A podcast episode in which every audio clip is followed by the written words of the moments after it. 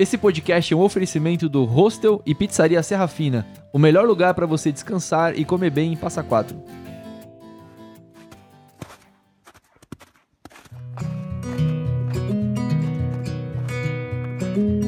Você está ouvindo Papo Outdoor. Fala galera, eu sou Emanuel Silveira e ser guia de montanha é muito mais do que só ter o cadastro. Hum, E é real. Fala galera, eu sou o Wilton Nascimento e falta só mais um morrinho, hein? Essa é clássica, né?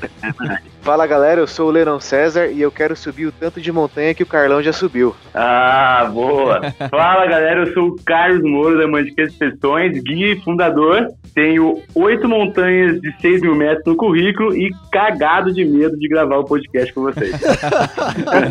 Muito bom. Pô, velho, vai, vai ser de boa. A vai- primeira vez sabe como é que é, né, cara? A primeira vez sempre dá medinho, né? Não, hoje você tira o cabaço. É, é hoje, é hoje.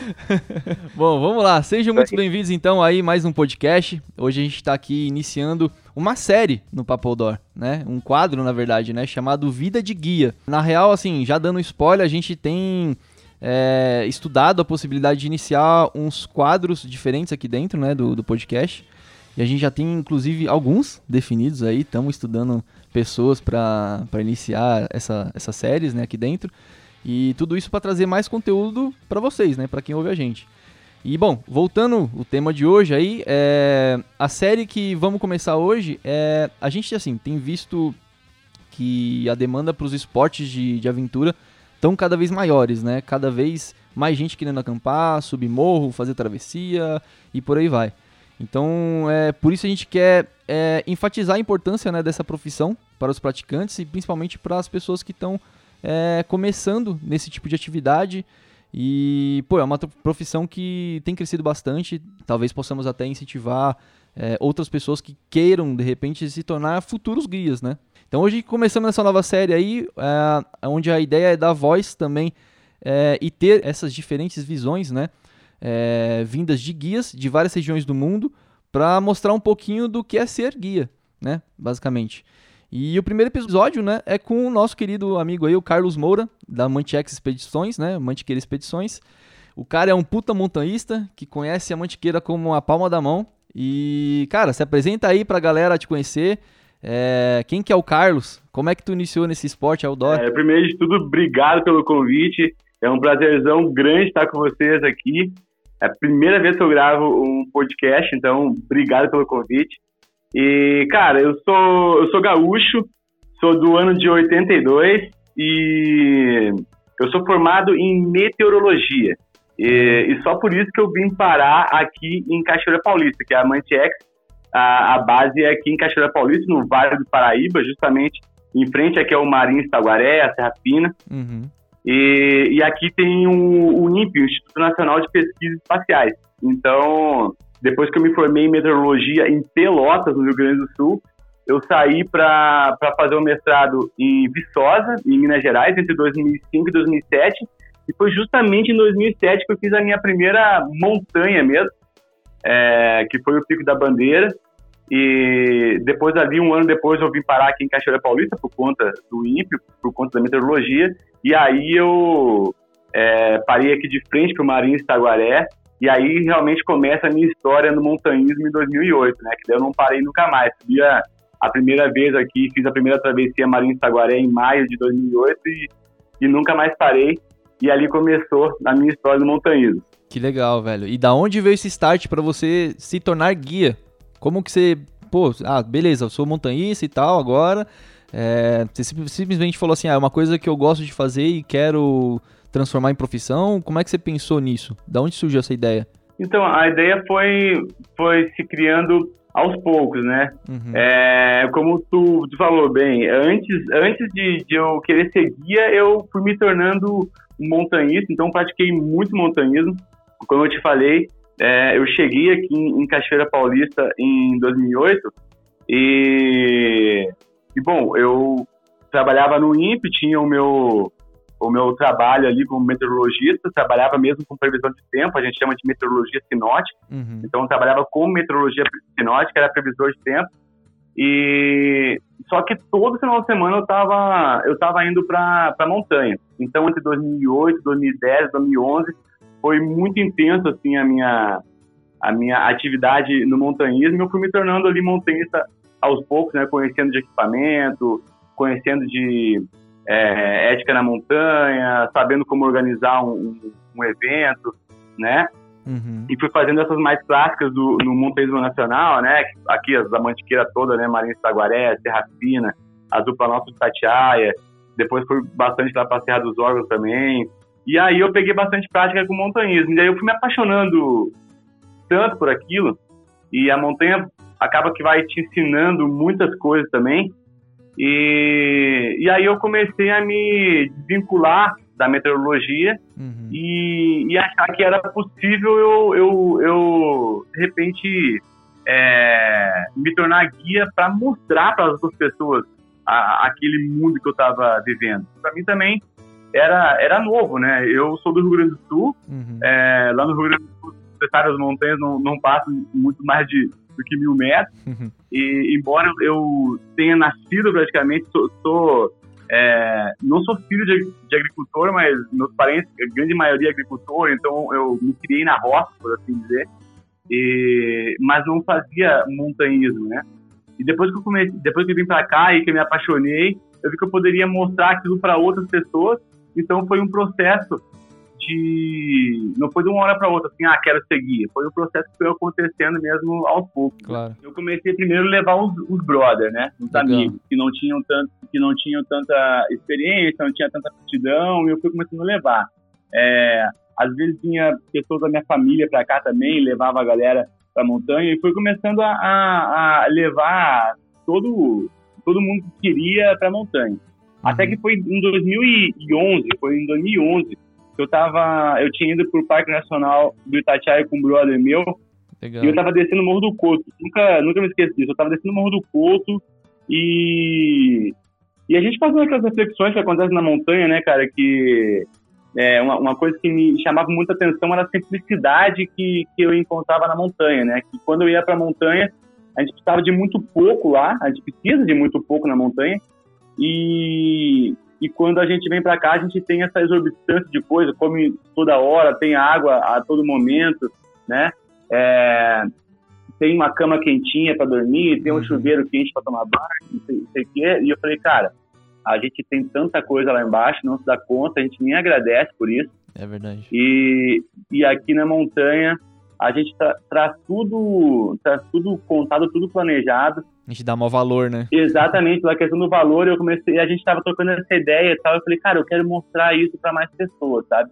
Que legal. Eu acho que eu acho que seria um, um, um caminho de vida bem legal, assim, eu, eu mostrar isso para mais pessoas e tal. E eu não tava muito feliz com meteorologia também, cara, porque pô, eu, eu, o meu trabalho era, era até bem legal, eu trabalhava pouco, tinha um salário bacana, uhum. é, eu tinha folga, dava pra curtir muito, mas eu não, senti, não me sentia muito útil naquilo que eu fazia, sabe? Uhum. Eu pensava assim, pô, cara, eu tô sentado seis horas por dia aqui na frente do computador fazendo uma previsão de tempo que eu nem sei quem tá vendo, nem sei se tem alguém que tá vendo essa previsão. e, e aí eu comecei a pensar, cara, eu tenho 30 anos agora, é, quando eu tiver 50 anos, se eu continuar aqui, eu tenho quase certeza que eu vou me, me arrepender. Uhum. Então, eu, aquilo começou a, a, a, me embrulhar muito na garganta, assim, um negócio de, putz, cara, não sei se é isso que eu quero, não sei se é isso que eu quero. E aí o montanhismo veio, começou como um hobby, e depois veio, veio essa ideia, pô, talvez eu possa transformar isso num, num, num, num estilo de vida, e talvez mostrar isso para mais pessoas. Aí eu comecei a montar uns grupinhos de dentro do INPE mesmo. Eu falei, cara, eu vou. Tem duas montanhas que é muito fácil, que você deve conhecer, que é o, a, o Morro do Culto e a Pedra do Altar, uhum. no Parque Nacional do Tatiaia. E eu peguei e formei um. Comecei a oferecer, galera, ó, vou, vou pegar uma van, vou botar 10 pessoas para dentro de uma van e vou levar para o Parque Nacional do Tatiaia. Uhum. E assim começou. É assim começou. Então, em 2011, eu fiz dois rolês desses, é, levei as pessoas para o Tatiaia, e aí o, o maior problema era mesmo organizar e conversar com todo mundo e tudo mais. Só que aí, cara, em 2012 que veio um. Aconteceu um, um fato que foi o seguinte: a gente estava subindo o Morro do Couto e teve uma menina que naquelas escalaminhadas ali, ela ela ficou com muito medo. Ficou Uhum. com muito medo e meio que entrou em choque, assim, começou a meio que tremer e tal. Nossa. E, e na hora eu cheguei perto dela, tal, peguei na mão dela, falei assim, não, fica tranquilo, eu tô aqui, a gente vai passar, eu tô junto. Já chegou o namorado dela também, que tava mais seguro, a gente botou ela pra cima. Uhum. Quando ela chegou lá, ela chorou pra caramba, tal. Chorou pela, por, por ter conseguido passar o, o perrengue e tudo mais.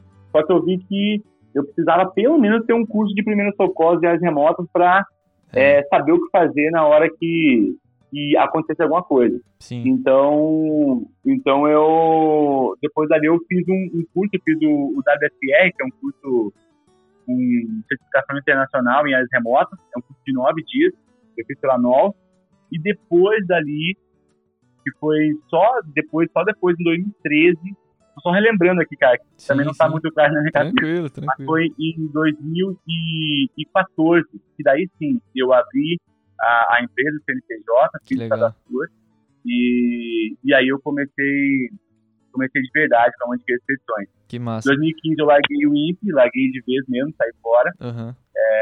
Eu era funcionário público, desisti. E daí também eu já estava ali desde 2011, 2012, é, trabalhando com isso. E 2014, 2015 deu para ver que eu conseguia também me man- me manter, não com o mesmo salário que eu tinha e com a estabilidade, mas é, era mais um propósito de vida mesmo. Legal. Então eu decidi largar mesmo o INPE e, e focar na Mantiex. E aí eu tô aí, cara, até, até hoje, Firme e forte, né? firme e forte. É engraçado, esse negócio que você falou da, da menina aí, né, do passando o perrengue e tal, é, assim, o, o Will já, ele guia algumas pessoas, né, eu, eu também já guiei algumas pessoas, só que assim, quando eu, quando eu guiava, hoje eu não guio mais, né, mas quando eu guiava era aquela, aquela galera que tava querendo começar na montanha, igual você fazia também lá no Itatiaia e tal, pessoa, tipo, nunca fez uma montanha Uhum. na vida, nunca acampou, aí eu levava lá no Lopo, levava em Monte Verde, enfim... E, cara, eu percebia que não é uma coisa que é pra mim, sabe? Porque é, são outras vidas em risco, sabe? É aquilo É. que, eu, que eu falei no começo. Sim. não é só ter o cadastro, né? É muita responsabilidade, exatamente. Tipo, você tem outras vidas ali em, em risco, em Demais. jogo, que estão na sua mão, entendeu? Então você tem que, tem que saber lidar com isso, tem, tem que ser forte de cabeça. Pra, eu não sei lidar, pra, pra ser sincero, assim, tipo, que nem aconteceu uma vez é, que eu tava no Lopo, acho que foi a última vez que eu guiei, fui no Lopo, e eu levei um amigo e dois clientes, né? E aí a gente tava lá no Uhum. Lopo e tal, não tinha previsão nenhuma de chuva para aquele dia, somente pro dia seguinte, que é o dia que a gente ia voltar. Acampamos na Pedra das Flores, tranquilo e tal. Acampando ali, Uhum. aí, aí fazendo o rango, né, da noite, antes de dormir. Cozinhando lá, ó, fazendo a, a calabresa e tal, não sei o que. Aí de repente um pingão na testa, assim, ó, pá! Aquele pingo forte, né? Nossa, Aí você olha pro céu, o céu tá mano, preto, assim, o céu preto. Aí você fala, velho, a chuva era pra amanhã, não era pra hoje. lembra da época que era? Será que era? Era. Era setembro, se eu não me engano. Ah. Tá setembro. começando a Tá. chover. É, agosto, setembro, por aí. Não lembro exatamente. Mas assim, não tá- a previsão era pro dia seguinte era muito pouca chuva, entendeu? E aí, beleza, tava com a galera. Sei. Só que assim, a gente acampou. Vocês, vocês conhecem ali a Pedra das Flores, tem aquele, aquele acampamento que tem uma pedra que desce, parece uma cachoeirinha, né? Uma pedra lisa. Aham. A gente acampou com a. é, ali, aquele lugar é perfeito pra acampar, só que não quando chove. É, Porque aquela pedra ela vira uma cachoeira. é verdade. E aí, a gente, a gente tava com as barracas montadas ali na frente, nesse, nesse espaço, e, cara, começou a cair um temporal, que a- as Nossa, barracas começaram, assim, tinha um, tinha um pessoal que tava uma barraca mais simples, e começou a inundar dentro da barraca, e passando um perrengue. Caramba, cara. E nesse dia começou uma tempestade de raio gigantesca, e, tipo, a gente se arrepiava a todo Aí dá momento. medo demais. E aí eu falei, mano, pensa o seguinte, se acontece alguma merda aqui, eu tô guiando essa galera, e eu não sei o que fazer, tipo, eu não, sabe, eu vou ter que responder por isso, é é uma puta de uma responsabilidade, velho. Claro que é, com É, certeza. cara. Opa. Não é tão simples. Não, não, e é por isso, e é por isso que também a galera, eu acho que a galera precifica muito mal. A galera que tá começando, ah, quero seguir, aí o cara vai guiar. É, aí o cara pega e mete o precinho lá embaixo para conseguir cliente, né? Sim, Só que esse cara, ele, ele ainda não se deu conta da responsabilidade que ele tem em levar uma pessoa para montanha. No momento que você está cobrando de alguém para levar ela para lá, tu tem uma, a responsabilidade total é, de trazer a pessoa em, em segurança de volta. E, e, cara, é muito tenso. É muito tenso. Mas alguém tem que fazer, né? total. E aí eu sou um desses caras que vou lá e faço. Mas, mas realmente a responsabilidade é muito grande e eu já entendi isso, por isso que a, a gente aqui na Manchec não somos as, uh, os valores mais baixos para fazer uma agulhas negras e prateleiras, para fazer uma carpina, porque a gente entende que fora todo o trabalho que tem de organizar um rolê desse, né, a quantidade de pessoas que tem que mobilizar para a coisa acontecer mesmo, e de todo o know-how que a gente tem de, de, de todos esses é, mais de 10 anos aí fazendo isso, é a responsabilidade, justamente a responsabilidade de, de, de levar a coisa para lá. Porque se um dia acontece de alguém cair por lá, quebrar um braço, bater a cabeça, acontecer alguma coisa, cara, não vai ser dois mil, nem três mil reais, nem cinco mil reais que vai pagar, sabe? Exato. É, então, é, é, uma dica até que eu deixo pra galera que quer começar a guiar, porque às vezes o cara quer começar a guiar e já, já, já começa aquele precinho lá embaixo e tal. Para começar até vai, mas depois não dura muito, cara, porque a resposta realmente é muito grande. Como é, eu acho que foi o Manu que falou, né? Não é só ter o cadastro, não é mesmo, cara. Você tem que primeiro ser montanhista, saber o que tá fazendo lá, é. É, para depois pensar em, em, em, em, levar a galera pra montanha. Mas é, mas é isso aí, né? A pessoa tem que dar um primeiro pontapé mesmo e não, não querendo julgar ninguém, porque eu também comecei assim meio no susto, sabe, meio na, na ânsia, assim, na, é, querendo levar as pessoas, mas, mas realmente é, é complicado, cara, bastante responsabilidade. Sim, e, demais. E aproveitando isso daí que o Emanuel falou, Carlos, eu queria que você fizesse um, um, uma comparação, porque você disse que começou lá em 2011 e de lá para cá você fez cursos, você evoluiu, você cresceu muito com isso. Você acha que os seus clientes de lá de trás e os de hoje, eles se preparam de formas diferentes para ir para a montanha? Eu sei que tem gente iniciante, mas você acha que hoje o pessoal já vem com uma noção básica melhor do que vinha antigamente? Porque isso se popularizou muito, né? Sim se popularizou muito, mas, cara, é, a gente faz uma triagem muito bem feita aqui na Manchex antes de colocar o cara num, num rolê, sabe? Uhum. Que a gente quer saber de tudo da pessoa antes de colocar ela para dentro de um rolê. É, por vários motivos, né? Primeiro por essa questão de responsabilidade e depois por uma questão de honra mesmo, porque se a gente decide depois de um questionário, de um formulário extenso que a pessoa preenche para nós, a gente decide por colocar ela no, no, no roteiro, é, é, questão de honra também fazer, a, levar a pessoa para o roteiro e fazer ela terminar e, e, tudo mais, né? Então, eu não vejo tanta diferença que, entre, entre as pessoas que vêm agora e que vêm depois. É, por algum motivo, eu não, eu não sei por que isso ainda, mas por algum motivo as pessoas que chegam aqui na Mantex é um que o outro que é iniciante, assim, zero, sabe? Não sabe nada. Uhum. uhum. E, e para isso a gente orienta muito bem. A gente, a gente tem roteiro para esse cara, a, a gente quer saber do preparo físico dele, a gente quer saber da experiência dele, a gente quer orientar ele muito bem com relação ao equipamento antes dele chegar aqui. Então, não tem tanta, tanta diferença não, Leno. Mas que teve um boom desse, do, do, do montanhismo, pelo menos nos últimos 5, 6 anos, isso é evidente. Tanto Sim. que nos livros de cume, aqui de, da Pedra da Mina, do Marinho Taguaré, é, é assustador, assim, cara. É, tipo, cresceu coisa de 400%, assim, de 2012, Caramba. 2013, é, pra cá. Tipo, passava na Serra Fina, quer ver, eu não, eu não quero eu não quero assegurar esse, esses, esses números e nem, e nem datas, mas é, era, um, era um algo em torno de 500 pessoas que passavam nessa rafina entre 2013 e 2014 e agora 2019 foram duas mil pessoas, cara. Nossa, então, é, então, então cresceu, cresceu muito assim, cara. Cresceu muito mesmo. Ah, que, mas é legal também a gente saber que uh, as pessoas procuram bastante, né, também o, né, um guia para fazer, mesmo tendo alguma experiência, né, porque é necessário, né, dependendo do lugar. Eu acho um trabalho super importante. A gente já comentou uma vez aqui, lembra, sobre os guias que Sim. às vezes a gente deu uma reclamada que os guias chegam, mandam os porteadores, colocam as barracas lá, mas é importante, né, porque tem gente que não tem tempo de, de se planejar e, e, precisa, né? Exato. Mas, é, o Carlos, só voltando um pouco atrás aqui, ao que você tinha falado antes lá sobre a meteorologia, ó, veja só como você acha. É. acha que as pessoas não se influenciavam pelas suas previsões, mas, cara, eu lembro claramente, há uns anos atrás, os caras chegavam assim, a gente tava, ah, não, vamos lá pro Marins. Aí os caras, meu, olha no Instagram do Carlos, lá, o cara da, da Montequeiro, o cara mora lá. Daí ele postava foto assim do céu, olha, tá, tá aqui, ó, Marins, tá escuro. Meu, eu já não fui pro Marins uma vez por olhar é, previsão sua assim de foto, sabe? No, no Instagram. Isso é real, cara, real. E você não faz Pode ideia, crer. né? Mas olha só como faz a diferença. Fazia diferença, Sim. né? Não era a previsão do INPE, mas era a previsão do Carlos. Esse era um projeto que eu tinha, cara, que era fazer uma, uma previsão toda quinta-feira. Isso. Era, era, fazer uma previsão e lançar, e lançar né, para auxiliar a galera na decisão de ir para montanha ou não. A ah, puta, é outra, outra resposta muito grande também, porque meteorologia ou coisa desgraçada, cara, porque é, é muito incerto, cara. É muito incerto. É, é, são centenas e centenas de histórias dessa igual do Manu, sabe? Tipo, a previsão era para amanhã e antecipou. Ou eu deixei de ir pra montanha por causa que ia ter um temporal e fez um tempo lindo, uhum. sabe?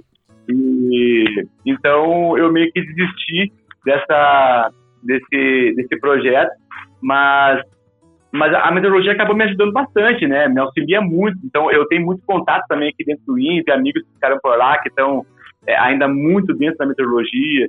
Então, vira, vira, e mexe, eu tô, eu tô em contato com essa galera, é, pedindo, pedindo ajuda também. Já, já rolou algum, alguns cursos de meteorologia também para montanhistas aqui no Vale do Paraíba. Foi pouco divulgado, mas já rolou também. Ah, que legal, cara. A muito meteorologia bacana. é um pilar, né? montanhismo, né, cara? Se, é. É, assim como equipamento, assim como planejamento, a meteorologia eu, eu considero um dos pilares, né? Porque pode dar uma merda muito grande, né? Tu, tu fazer um. Olha, olha, vide o que aconteceu com o, o, o, francês que acabou vindo a óbito, inclusive, Exato. aqui no Marins. Exato. Foi justamente um erro, um erro de, de grotesco de meteorologia, né?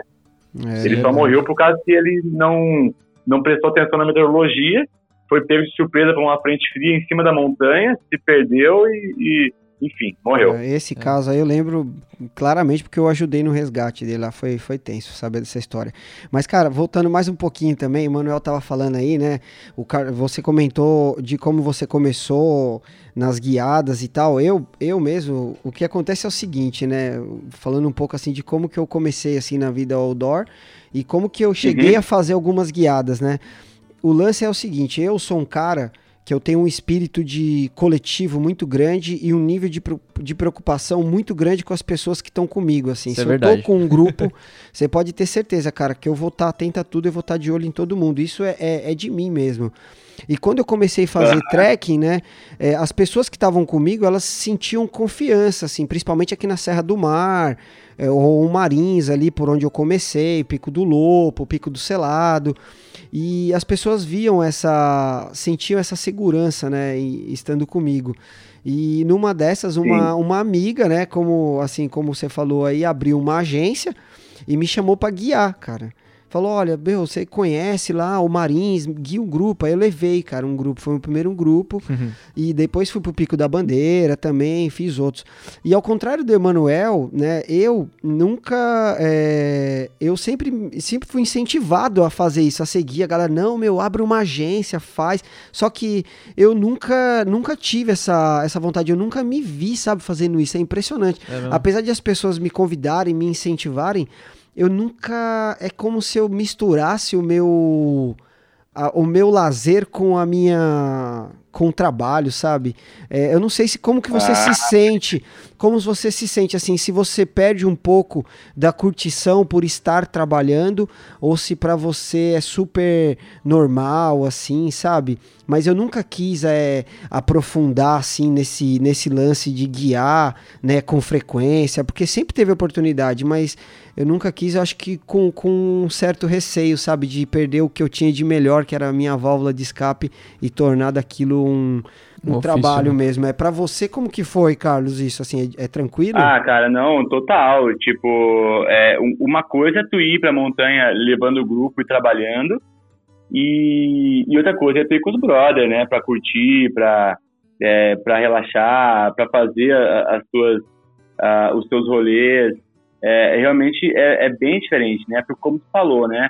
É, quando tu tá, quando tu, tu, é guia, tu é o cabeça, tu tá na frente, é, tu tem que estar tá atento a todo mundo, né? Tu tem que ter um senso de empatia muito grande também, né? Tu tem que antever o, o, o problema, tu tem que ver, tu tem que estar tá de olho naquela pessoa, mesmo que ela não note, tu tem que estar tá de olho nela para é, de repente estar tá por perto a hora de, de algum lance que a pessoa vai precisar, sabe, para te dar a mão, para a uhum. pessoa ver que tu tá ali, para a pessoa sentir confiança, para ela não perder o ímpeto e, e, logo ali na frente já desestimular.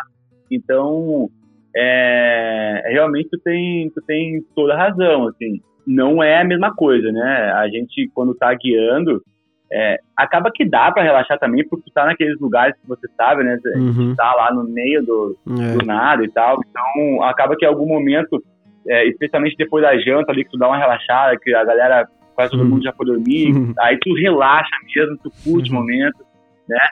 É, um pouquinho antes também do, do nascer do sol ali dá para contemplar um pouco, né? Embora depois já começa a loucura ali do café da manhã, de passar café, que tudo é uma, é uma função na montanha, né? Imagina é. a gente com um grupo ali de 11, 12 pessoas, aí tem que passar café para todo mundo. Na hora da janta também faz a, faz a ranga, faz o rango.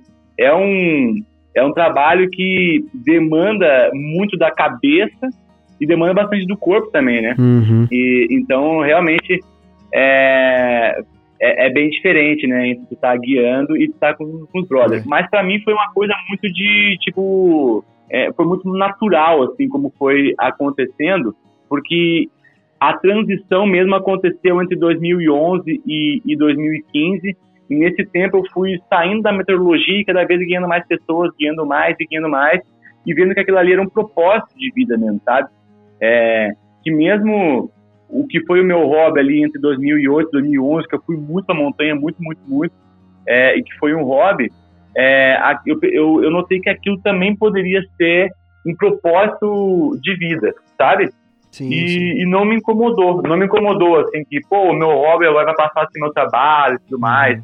Não incomodou. Agora, é, a galera também é, romantiza muito a questão do, do guia de, de montanha, né? A pessoa acha que é só ir ali e guiar. Quem, quem tá de fora acha que é assim, ah, ser guia de montanha, é, vai lá e guia sexta e sábado e tá tudo certo. Mas, cara, o trampo que dá, né, de tu organizar toda uma expedição, de tu conversar com várias pessoas, de tu orientar um a um, Uhum. Tu se preocupar com cada um daqueles, saber cada um daquela pessoa, se a é. pessoa é vegetariana, se não é, se a pessoa tem condromalácia patelar ou não tem, se a pessoa tem algum problema X, Y, Z ou não. Então tem que saber cada um, saber de cada um, é, e depois ir lá e guiar, e depois tem o, o pós também, perguntar como é que tá, como é que não tá, se gostou, se não gostou, se tem uma dica para dar. Então, não é simplesmente ir lá e guiar, né? A galera romantiza muito, né? Claro. Por isso tem muita gente que começa, né? Puta, eu vou guiar, vou guiar, mas depois vê que o, o buraco é mais embaixo, né? É, tem aquele ditado, faça o que você ama e nunca tra trabalhará um dia na sua vida, né? Mas tem gente que leva isso muito ao pé da letra e acha que, no, no caso, o trabalho é só lazer, e não é só assim, né? Não, não é.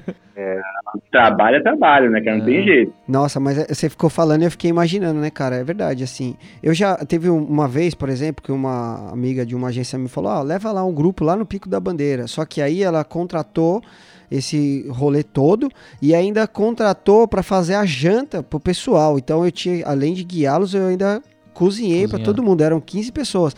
E é verdade, cara, Nossa, isso que você cara. falou. 15 pessoas e você, além de estar tá tendo, tá ligado, é, tem que estar tá ligado em todos e em tudo ao mesmo tempo, né? Você tinha que dar atenção para as pessoas porque guiar também não é só o conduzir, você tem que ter uma interação, né, com a pessoa. Às vezes a pessoa tá ali buscando um, uma companhia, né, e, e, você tem que ter essas atenções mesmo, é isso que você falou. Mas o mais importante é isso que você falou, acho que o momento que o guia mesmo, o guia é preocupado, né, uhum. o guia relaxa mesmo assim, puta, Sim. o sol se pôs, tá todo mundo comeu, todo mundo deitado, não tem ninguém andando, acabou minhas preocupações, agora eu vou descansar, né.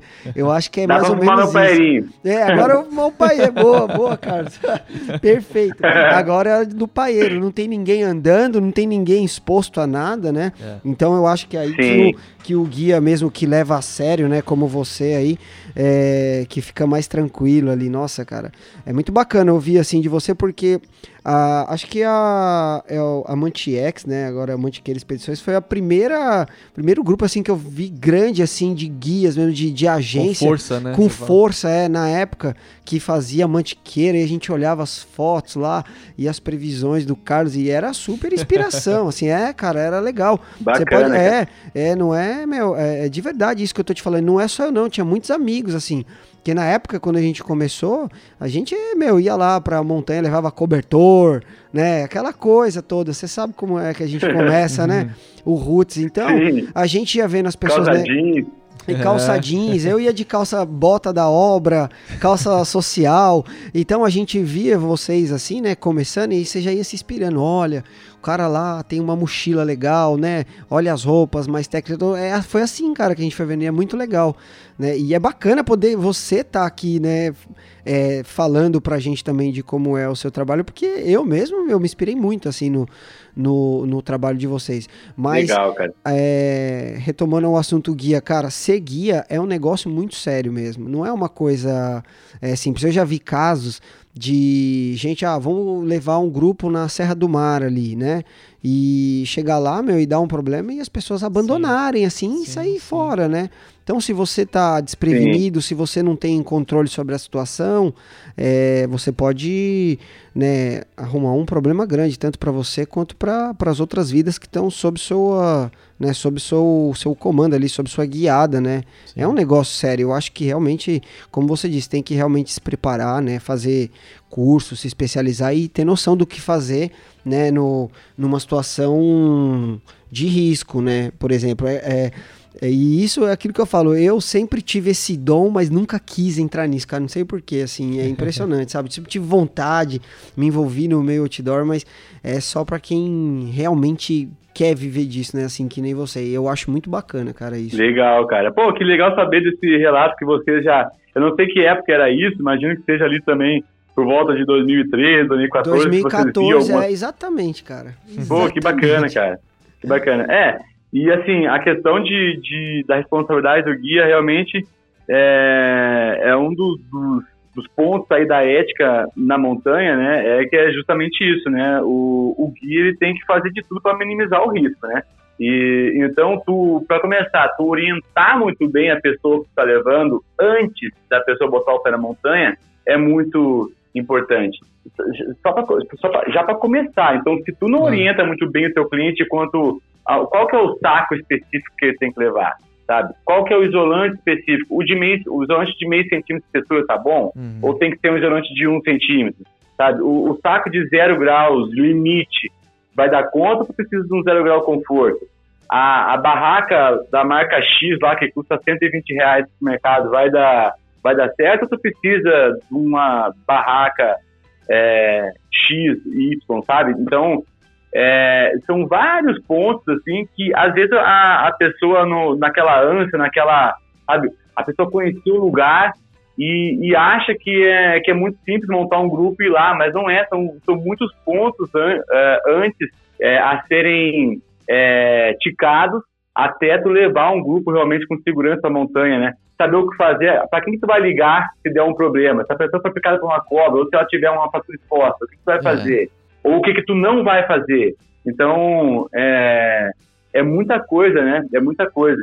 Então, acho que para a galera que, que quer seguir, que, que, pensa, que pensa em seguir, eu acho que a primeira coisa é ir muito para a montanha, sabe? Antes de qualquer coisa, antes de querer é, cobrar alguém para ir, vai para a montanha, sabe? Passa o perrengue, sabe o que está fazendo por lá, aprenda a navegar muito bem, saiba de meteorologia, saiba de planejamento, sabe a quantidade de água que tem que levar. Outra coisa, hoje em dia está muito fácil também para montanha, porque tem o, o, o Wikiloc agora, tem vários aplicativos aí. Então a pessoa também bota ali no Wikiloc a, a, a trilha e, e acha que vai ser assim, mas é, tem outras coisas por trás, né, cara? Saber de logística, né? Saber quanto, quanto de água, quanto de comida, saber de equipamento. Então, é, bastante coisa ia ser estudada antes de realmente pensar em levar alguém para a montanha, né? É, isso que você falou, né, rapidinho aqui, o, o, a, o grande diferencial de você, eu penso, né? De você contratar uma, uma agência, né? Que tem uma, que tem uma cultura, que já tem um know-how ali grande no que faz, é isso, né? O cara que é, abriu a agência lá, vamos supor, é, Elias Trips da vida. O cara vai pegar, ó, oh, galera, uhum. eu sei guiar no Marins, vamos lá no Marins, então, vamos acampar. É isso. É. Daí o cara não vai dar a orientação, olha, você precisa ter essas condições mínimas técnicas, né, para fazer esses equipamentos mínimos aqui são obrigatórios e essenciais. O cara não vai falar isso, não. que é o, é o contrário do que vocês fazem, né? Os guias que realmente é, que levam na seriedade, né? E orientam bem, falam, olha, você precisa ter uma primeira pele, uma segunda pele, um Sim. anorak, um corta-vento, você precisa ter um par de meias, um saco de dormir X, um, um isolante, bastão de caminhada. um bastão de caminhada, um isolante com fator R e tal. Shit tub. É, é, exato, shit tub, que é o, o, Carlos também que é o grande divulgador aí do, é. do shit tub. Então, esse é o grande diferencial, né, cara, assim. Sim. Eu lembro você falando isso aí, eu lembro de lá 2013, 2014, mais ou menos, que quando começou a bombar aqueles grupos de Facebook. É, no de, Facebook mesmo. De, não nem, nem se tinha uhum. WhatsApp já, acho que já tinha. Mas grupo de, de tudo quanto é mochileiro de não sei o que, mochileiro X, mochileiro Y, não sei lá.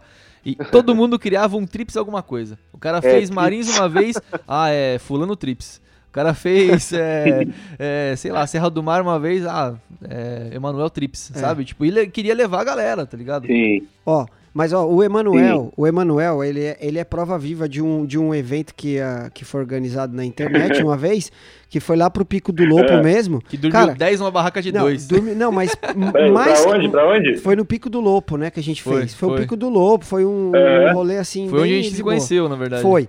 E aí, olha só, cara, a cena, para você ver o nível de despreparo é. das pessoas. Sim. Nós estávamos no terminal Barra Funda, Aí tava faltando todo mundo, aí falta um cara lá, que eu não lembro o nome dele, mas o apelido dele no final das contas era Costelinha. Não, Sacolinha. Sacolinha. cara, sabe por que, que o apelido dele era Sacolinha? Como é que você tá indo pra uma montanha do nível do Pico do Lobo fazer uma trilha? O cara chegou lá é. no terminal Barra Funda com um guarda-chuva na mão e uma sacola na mão, mano, pra ir acampar, velho. De calça jeans e Nike Shocks. De calça Nossa, jeans cara. e Nike Shocks ainda. Então, tipo assim, velho, é, total, né, o despreparo, a falta ali a gente não pode julgar, jamais a gente tá aqui para julgar ninguém, né? Às vezes o cara só tinha aquela roupa, só tinha aquilo para levar a roupa dele e as coisas dele. Mas é, é pra você ver como que é, né? As coisas assim. Meu, podia dar um problema, o cara poderia, Sim. meu, sei lá, tem um. Se ele tá despreparado, certeza, se cara. não tem mais pessoas ali. Até porque, não sei se você lembra, nesse rolê a gente pegou uma chuva do caramba Sim. e pegou, tipo, neblina total, neblina. assim, durante a trilha. Então, Exato. tipo, a pessoa não tinha, nunca tinha feito uma trilha na vida. É, exatamente. E no grupo lá a galera tava falando assim, ah, meu, quem nunca fez é de boa tal. É... Tudo bem. Lopo realmente realmente é uma trilha boa, mais né? tranquila, né? Mas relativamente. Pô, a pessoa aí com uma sacolinha na mão e com um guarda-chuva guarda é sacanagem. Para é. começar que guarda-chuva é inútil na trilha, né? Porque você tem que estar com as mãos livres, Não né? nos então... Estados Unidos, né? Nos Estados é. Unidos a galera usa o guarda-sol lá. Sim. Ah, é? Pra caminhar. Não. Pode crer. Mas então você vê, cara, a diferença, né? É muito foda assim, a falta de instrução, de instrução. ela pode causar sérios, é, trazer sérios riscos às pessoas, né? Sim. Pode, mas cara, a gente vê de tudo por aqui na Mantiqueira, sabe? A galera subindo de chinelo de dedo, e é no Marins que acontece os maiores absurdos, assim. É. Porque você sabe, né, o Marins, desde a década de 80 ali, quando aconteceu aquela operação para tentar encontrar o, o, escoteiro desaparecido lá, lembra, uhum. Marco Aurélio? Uhum. É, então saiu na, em, nas mídias da época, né, na televisão, no rádio e tal. Então, desde 85, é, o Marins é muito, muito acessado e até hoje, até hoje, né? E, e, cara, ali eu já vi um monte de absurdo, cara. Já vi os caras subir chinelo de dedo. De crocs. Já vi a galera subir com. É, de, de, de colchonete, com colchonete, assim, com aquela. com umas malas, umas bolsas tiracolo, sabe? cara, já, já vi de tudo, assim. E, e assim, eu nunca contratei guia na minha vida. Eu contratei guia quando fui pro, pro Peru, que a gente fez um, um, um curso de alta montanha lá, escalada em gelo. E a gente contratou guia, mas eu sempre fui também desses caras independentes, sabe? Uhum. Desde que eu tô na montanha, desde que eu tô na montanha, é, eu sempre fui independente. Mas precisa ter, precisa ter um planejamento para ir, né, cara? Eu acho que a primeira vez que tu vai, tu até passa um perrengue e, e aí tu leva já logo aquele tapa na cara da montanha duas vezes, que na, na segunda, já, já, logo na segunda vez tu vê que não é assim, sabe? Não dá para ir de sacolinha, não dá para ir com qualquer tipo de equipamento. Então, eu sempre fui um cara independente, tanto que todos esses, esses rolês que eu fiz é, para os Andes, eu sempre fui independente, sabe? Sempre estudei a minha rota, sempre estudei equipamentos que eu tinha que levar e, e fui independente. Mas tu precisa estudar, né, cara, o, o, pra onde tu tá indo. Precisa mais ou menos saber o que pode encontrar lá, uhum. né? E isso que e é isso que tá que tem acontecendo muito agora, assim, a gente tá vendo uma galera vindo pra montanha que não tem noção nenhuma, assim, não tem é, não tem noção nenhuma, acha que tá indo pra praia, assim, cara. É, é, chega a ser até triste, cara, pra falar a verdade. Porque é. a galera chega aqui de qualquer jeito, com qualquer roupa, e, e, assim, e aí não sabe se comportar também, sabe? É, é o cara, três horas da manhã, tá gritando no meio da barraca. é, galera deixa lixo, lado, todo tipo de lixo, muito lixo na montanha também, cara, nos últimos anos. Então, e eu acho que aí também entra um papel importante da Mantiex que, que cada vez mais agora eu tô querendo fazer isso é entrar numa, numa, numa onda da educação ambiental, sabe? Falar cada vez mais disso, falar como se comportar na montanha e falar coisas básicas mesmo, sabe? Por que, que não se deve fazer é, fogueira na montanha? É Por que, que, não se deve é, fazer cocô, né, e deixar o cocô lá na montanha? Porque há pouco tempo atrás, relativamente, tipo, há, há 15 anos atrás, 20 anos atrás, era, era prática comum, né, cara? Tipo, pô, quem que não gosta de ir pro rolê e fazer uma fogueira, sabe? Pô, uhum. atira a primeira uhum. pedra aí, quem que não, é. quem que não curte pro rolê, pra um lugar assim afastado e vai lá e fazer uma fogueirinha e tal. Sim. Mas antigamente era um que outro que ia, sabe? O cara era mais cuidadoso. Agora tem muita gente indo pra montanha, então, tipo, o risco é muito mundo maior. resolver fazer uma fogueira, fazer um, um churrasco lá em cima, tipo, não vai dar certo, cara. É. Não vai dar certo. É, dá problema. Uma coisa que você falou e é legal e, e é bem recorrente aqui nos nossos podcasts, frequentemente a gente bate nessa tecla. É, mesmo com toda informação disponível, com toda a tecnologia disponível, é, com várias pessoas dando exemplos né, é, de, de boas práticas, né, de como você se comportar. Infelizmente, a gente tem ainda muitas pessoas né, frequentando esses ambientes, né, é, indo para a natureza, mas faltando com bastante respeito, assim, né? E, e não se respeitando também, né? Indo é, bem despreparado, assim. Às vezes é, é, é, o básico, né? Você ir num lugar e, e dar uma pesquisada ali, né? Para onde eu para onde estou indo, o que que eu, como que eu preciso, o que que eu preciso ter mínimo para ir para aquele lugar. É, o, isso que uhum. você falou, cara, é legal de vocês fazerem é, é, bater nessa tecla da educação ambiental, porque eu acho que eu não lembro qual foi o podcast que a gente falou muito sobre isso, assim, essa educação, sabe? Ela, ela tá, tem muita gente indo para a natureza, mas está indo assim é, como uma, uma fuga ali, mas não está se preocupando com o ambiente, sabe? Esse lance do som, esse lance da algazarra, da falta é de assim respeito. como a galera vai pra praia, vai para curtir e foda-se, entendeu? É. Tipo... é. É. O cara não pensa no outro que tá por ali também, né? Que tem pessoas cansadas por ali. Por exemplo, esse negócio de caixinha de som, cara. Nossa, é. É triste, né? É, é, é triste, cara. Chega, chega a ser triste também, porque o cara não tem a capacidade de, de pensar no, na outra pessoa ali. É até estranho também isso, né, cara? Pô, como que o cara vai chegar é, no meio do, do, do camp, no meio de um lugar ermo igual aquele lá, tá todo mundo em silêncio, quatro horas da manhã, gritando, sabe? Fazendo algazarra, assim. E, e ter acontecido, cara. Ter acontecido, sim. É. Então, é, é um pouco de, difícil, inclusive, de entender, né? Porque, cara, eu acho que já faz um bom tempinho aí que ensina na escola, né? Que não deve jogar lixo na rua uhum. e tudo mais, mas é, não sei se essa galera não foi na aula, o que, que acontece, cara? Eu realmente não consigo entender não faz sentido a pessoa deixar um lenço umedecido, cara. um, um, absorvente, sabe? Não tem. É, há pouco tempo eu vi um absorvente no meio da montanha. Eu falei, meu Nossa. Deus, mano, como assim? Capaz, é... capaz. Né? Leva, leva pro ratinho, vamos descobrir de quem que foi. É, é.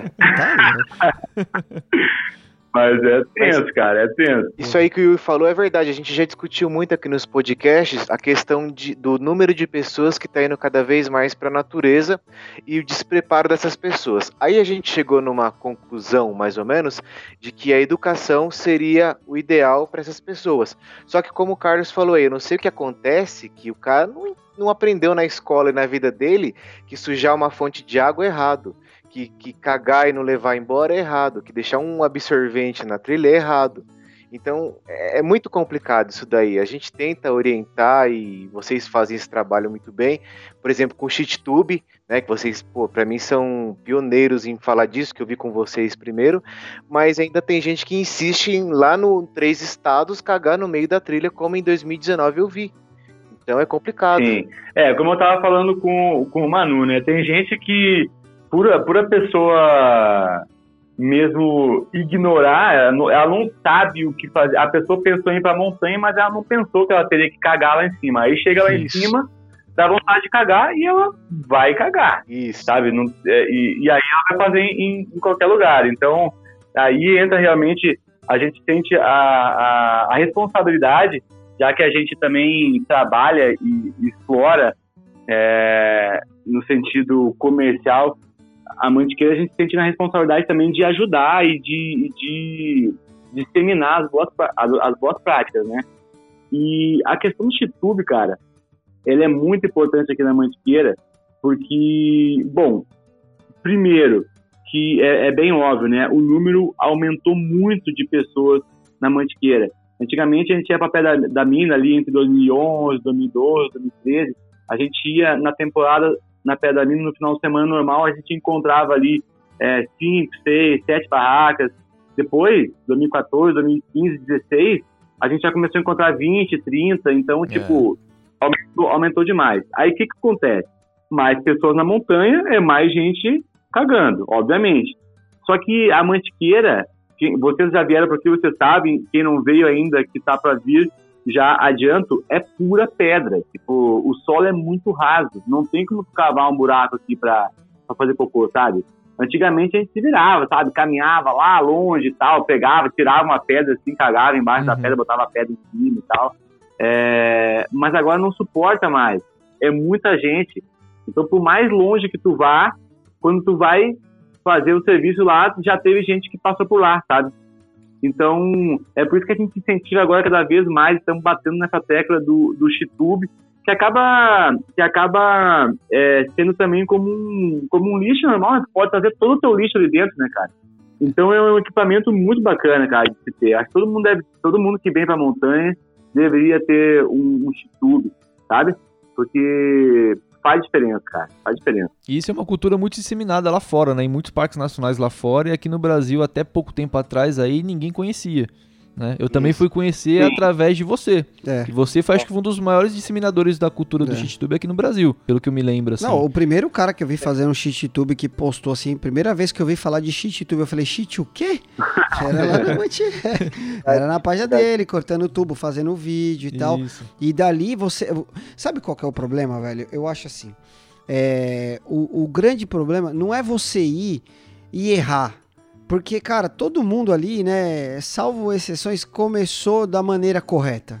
Uhum. Normalmente a Sim. gente começa da maneira meio errada. É. O problema é você ir e continuar persistindo. No que erro, nem né? eu, eu já fui pra montanha, já caguei lá e fiz alguma coisa lá, fiz uma sim, cagada. Sim. Mas só que você sim, tem que criar consciência, né? Você tem que criar essa Exatamente, consciência. Cara. Como que eu criei essa consciência? Um dia que eu fui acampar no Marins e eu fui montar a barraca e tava cheio de papel higiênico e merda. Eu falei, mano, eu fiquei indignado e poderia Sim. eu já ter proporcionado essa indignação para outra pessoa. Sim. Entendeu? Então eu acho que o, o, grande lance é a gente criar essa consciência. É né? Empatia, né? É, é, a empatia, isso Sim. que o Carlos falou, que era a palavra que eu queria usar. É, é, a empatia que faz a diferença, faz a gente mudar, entendeu? Só que é, é, é, é, parece que é lento esse processo, né? Ele é um pouco lento, assim. Acho que é lento, sim. E é como tu falou mesmo, ninguém é obrigado a saber de tudo, né, cara? E, pô, é quem nunca fez alguma coisa errada na montanha também. Eu também comecei Nossa. indo e, e fazendo cocô por lá, entendeu? Não, uhum. nem, nem tinha essa ideia de que era necessário é, usar o YouTube e mais. na época ninguém falava tal. Eu não fui eu que queria o YouTube, né? Já veio isso aí já. Lógico. Como o Manu falou, né? Vários, vários parques nacionais aí afora, mundo afora, já utilizam, né? É, mas, cara, tu tem que, como tu falou, né, criar essa consciência, né? Quando tu vê, tipo, é óbvio que não, que, que não vai dar certo se todo mundo resolver jogar uma casca de banana por lá, por exemplo, também, sabe? Isso também vejo muito.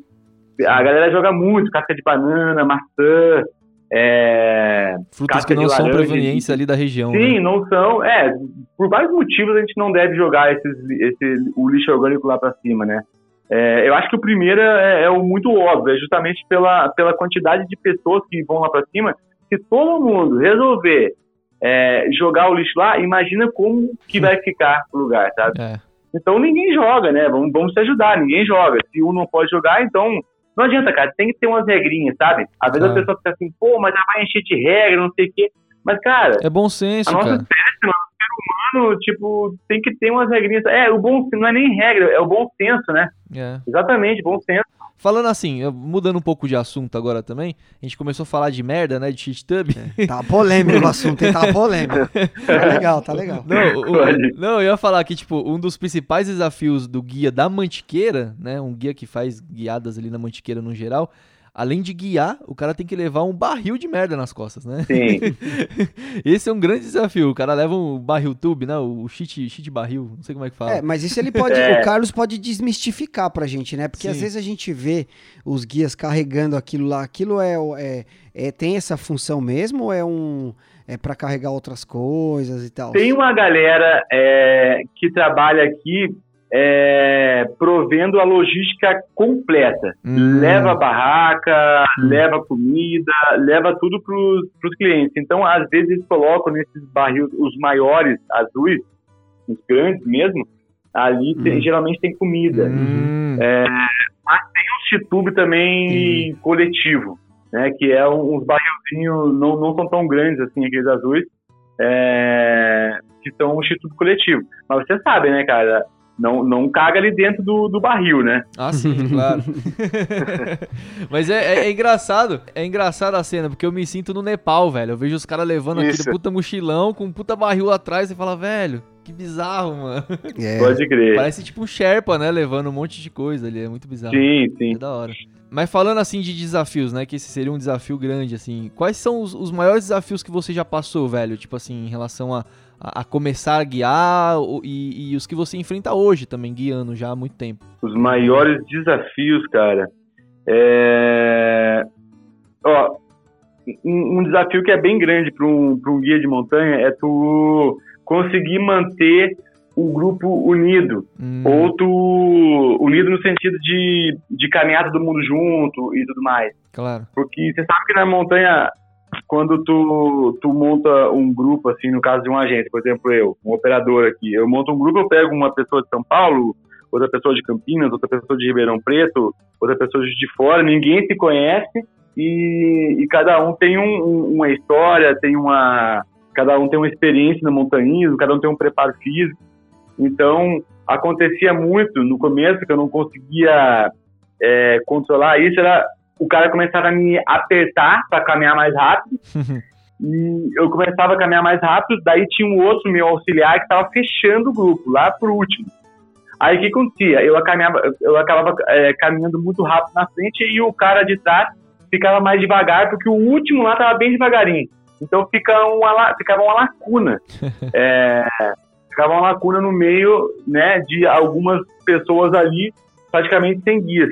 Então aconteceu uma ou duas vezes nesse, nesse tempo aí de guia de a pessoa, da pessoa, dessa pessoa que está no meio, ela chegar numa bifurcação e, e errar a bifurcação. Claro. Aí lá na frente, quando chegar alguém auxiliar, eu, pô, mas deixa eu fazer o contagem do grupo aqui, contava, tinha alguém, alguém não tava ali, aí tinha que voltar lá e, e, encontrar essa pessoa. E, mas depois com o tempo isso a gente vai ganhando experiência então a gente já. Primeiro que tu tem que dar uma, uma segurada no cara que tá te pressionando atrás, e, e mas não, não adianta. É, quando o grupo é heterogêneo, né?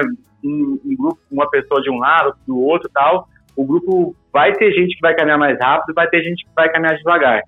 Então eu sempre no começo do, da, da, da caminhada já falo, galera, é o seguinte, a gente vai tentar manter, cada um manter o seu, o seu ritmo de caminhada, porque o ideal é isso, é isso mesmo na montanha, cada um caminhar no seu ritmo. Uhum. Mas é, aqueles mais fortes vão ter que sacrificar um pouquinho em prol daqueles que estão caminhando mais devagar. E quando eu vejo que o grupo está tá se, tá se distanciando muito, o que, que eu faço? Eu mando meu auxiliar de guia com, esses, com essas pessoas mais fortes, e aí eu falo, ó, toma conta desses quatro ou cinco que está aqui, então não, não pede o contato visual e nem auditivo com eles, mantém esse grupo bem unido, uhum. que eu vou liderar esse grupo de trás aqui e, e, não vou perder também ninguém do meu, do meu guarda-chuva. E assim eu nunca mais perdi ninguém. E aí é mais uma coisa de, de imprimir um espírito de grupo mesmo, sabe, na galera. Claro. Falar, ó, oh, cara, é, não se preocupe se está caminhando mais devagar, porque eu tenho certeza que outras pessoas, os outros aqui que estão mais fortes agora já passaram por esse momento, então vamos, vamos se unir. E, e pro cara que está caminhando muito rápido, eu falo, cara, vamos caminhar, tentar caminhar um pouquinho mais devagar. Às vezes também acontece do cara ser muito experiente, sabe? Uhum. É, e também a ideia sempre da Manchek sempre foi tentar ensinar o máximo possível, porque o cara não vai ficar vindo é, e pagando guia para sempre. Tu nota que tem gente que vem que tem o feeling pra coisa, sabe? Claro. Então a ideia mesmo é passar conhecimento e, e tipo, a, você sabe que na montanha para te aprender, tu tem que ir lá e passar o perrengue. Exato. Então às vezes, às vezes rola também de eu falar, ó, tu tá muito forte, tá muito confiante, faz o seguinte, vai na frente, vai navegando e quando tiver alguma bifurcação muito é, que tu, tu, que tu tenha muita dúvida, tu espera lá que a gente já tá chegando. Então larga às vezes também aqueles mais fortes, aquela pessoa que está ansiosa para caminhar. Uhum. Isso não deixa de ser um desafio. E o, o desafio é, maior são todas as incertezas que a gente encontra na montanha, né? Ah, claro. É, tu lidar com várias situações de, de, de, não só com cliente, mas situações de tempo meteorológico mesmo, né? Como, como vocês bem falaram, isso aí é, é, é uma, uma questão bastante complicada, porque às vezes o tempo é, muda de uma hora para outra, né? E às vezes tu não orientou muito bem o cliente, às vezes tu não espera que vai chover e daqui a pouco começa a chover. Pô, eu não, não mandei o cara levar um, um sax-tanque, sabe? Não, não orientei ele direito a levar um sax-tanque, não orientei a levar uma capa de chuva. Uhum. Então, é, saber lidar com esse desafio do, do improviso ali na hora também é, é um desafio bastante grande. Que legal, velho. Eu tô imaginando agora, né? Fazer trilha com, com o Carlão da Manchex vai ser tipo. Você nunca pega tempo ruim, né? sonho. sonho. Ah, sei lá, a imprevisão é, é foda. Porque eu já vi ele fazer uma serra fina inteira com chuva já. Com, com o Marcos Terra lá também. Exatamente, é, exatamente. Nossa. Sim, cara. Os maiores perrengues são esses, né? Na chuva. Teve um ano, acho que foi o ano de 2019, foi o último ano que deu para operar direitinho aqui mesmo. É, teve duas terra fina, cara, que a gente fez abaixo do mau tempo, assim. Nossa. Mas é legal que a gente pode também, muitas vezes a gente acerta, então a gente já explana pra galera, ó. Pessoal, tem previsão de chover. Geralmente, quando a previsão é de descarga, quando tem previsão de descarga elétrica, eu já logo cancelo. Uhum. Mas quando é, quando é chuva mais é, contínua e, e tem muita convecção, né? Tem descarga elétrica, eu falo, ó, tem chance de chover, vira perrengue, uhum. mas é importante também vocês irem pra montanha passar perrengue. Não é, é, só vida boa na montanha, né? É legal também passar um perrengue sim, cara. É. Então eu, eu até eu gosto, eu acho bacana também levar, levar cliente. E só um, um adendo aqui das coisas que, que me fazem muito feliz em ser guia é justamente a gente é, proporcionar a oportunidade para a pessoa ir lá e se desafiar e vencer o desafio na grande, na grande maioria das vezes, e depois receber um abraço e, puta, às vezes a pessoa até chora te agradecendo, sabe? Que legal. É, essa, essa gratidão, assim, essa, esse abraço no final, isso é muito importante, cara. Porque daí eu comecei a notar, pô, mano, eu tô fazendo o meu. Eu, eu, eu tenho um papel aqui no mundo, sabe? É, o que antes não me, não me proporcionava. Eu tava, eu tava lá, tentava fazer a previsão, ia embora, no outro dia voltava, fazia a mesma coisa e era sempre aquela mesma coisa. Agora não, agora eu me sinto é, com papel mesmo, sabe, de orientar a pessoa, ajudar ela, ela se supera. A montanha é transformadora, você sabe, cara. É. Você sabe que a gente vai pra montanha, transforma, assim, te abre um, um leque é, na tua frente, assim, de, de outras opções e tal. E, e tem muita gente que, né, que, eu, que a gente inicia aqui na montanha, né? A gente inicia muitas pessoas, então isso é muito gratificante, cara, sabe? Saber que, que pode ser um divisor de água, ali como, como foi para mais de, de, de, uma pessoa, sabe? Que a pessoa depois me chegar e me falar, cara, depois daquele dia que a gente foi pra montanha, eu consegui tomar uma decisão assim que para mim era muito importante. Eu fazia anos que eu não conseguia sair de uma situação e eu consegui, sabe? É, então acaba que tem, tem toda uma, uma questão de o trabalho é bem intenso, é, o trabalho é pesado, a responsabilidade é muito grande, uhum. mas é muito gratificante também ser, ser guia de montanha. É, é, legal isso que você falou, porque assim, é, a gente que guia, né? Não para as pessoas que já têm mais expertise e tal, mas a gente faz diferença na vida das pessoas, sabia? Às vezes você muda as vidas das Sim. pessoas. Eu tenho amigos que me agradecem até hoje por já ter convidado, por já ter levado, por já ter guiado, porque é, ir para a natureza, todo mundo sabe, não é nenhum mistério que a gente é, faz a gente pessoas mais simples, né? Com mais espírito coletivo. Só aquelas que não conseguem mesmo. Mas, cara, é o grande lance da natureza é isso: é você se tornar uma pessoa mais simples, com mais empatia, pensar mais no outro, né? No espírito de grupo, de equipe e tal. Sim. E, meu, é, é a gente interfere na vida das pessoas, né? No caso, vocês, principalmente, que é o que está falando, Carlos.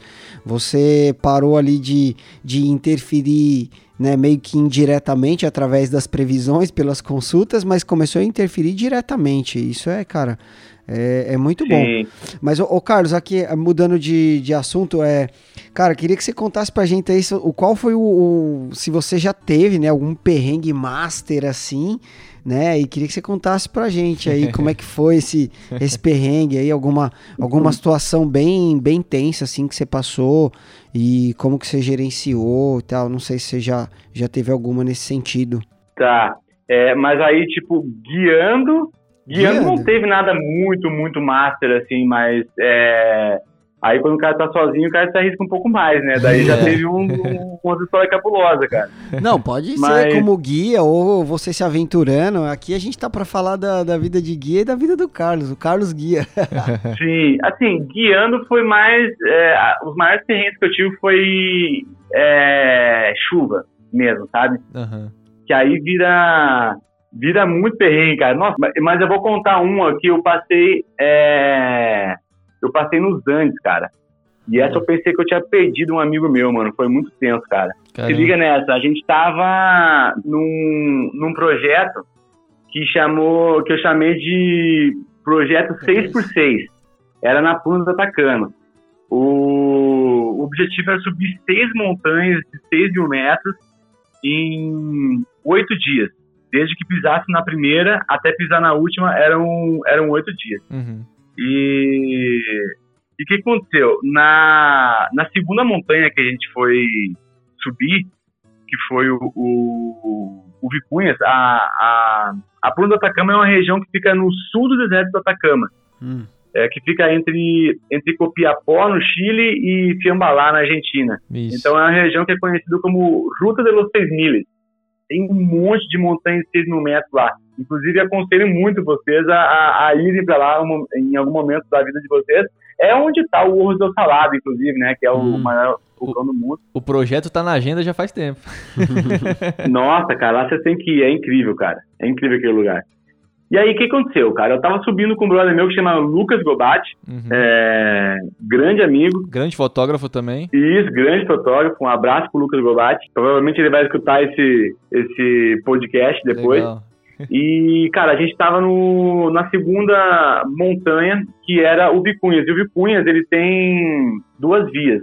Uma que é a, a direta, que é uma, uma crista, assim, que tu geralmente desce por aquela crista. E outra que é a via normal, que é uma cheia de zigue-zague e tudo mais. Aí, o que aconteceu? A gente começou a subir essa montanha, a gente estava entre cinco pessoas, duas, pessoas, duas dessas pessoas já desistiram logo no, no início do, do rolê. Na verdade, uma desistiu e outra teve que desistir para acompanhar essa pessoa de volta. E subimos eu, o Lucas e um outro parceiro nosso, argentino, que, que mora no Chile há muito tempo. E aí, o que aconteceu? Que a gente começou a subir e tudo mais, e o Lucas começou a, a ter uma tosse, uma tossezinha meio seca, meio estranha, uhum. e a gente começou a monitorar essa, essa tosse do Lucas. E você sabe que quando vai subir essa montanha de altitude extrema, tu chega num, num, num cume, num falso cume que tu acha que é o cume, tu chega lá, tem outro uhum. outra piramba para subir, daí quando chega lá em cima tem outra piramba e sabe? E a gente foi nessa, não, é só mais um, é só mais um, é só mais um, até que a gente chegou numa última lá e o Lucas tava, tava ventando pra caramba e tava eu, o Lucas e o, e o Ronas, que é esse argentino. E, e, cara, já eram três horas da tarde é, e eu tava com esse projeto 6x6, então eu queria chegar no Puma e tudo mais. E eu falei para pro Lucas, Lucas, cara, é, eu acho que agora é a hora de tu voltar e eu vou sozinho pro Puma aqui e, e a gente se encontra logo aí na frente. Aí o que, que, que, eu falei pro. Só que o Lucas tava meio desorientado, sabe? Hum. A linha já estava a quase 5.900 e tudo mais, estava ventando muito, a gente não estava conseguindo se comunicar direito.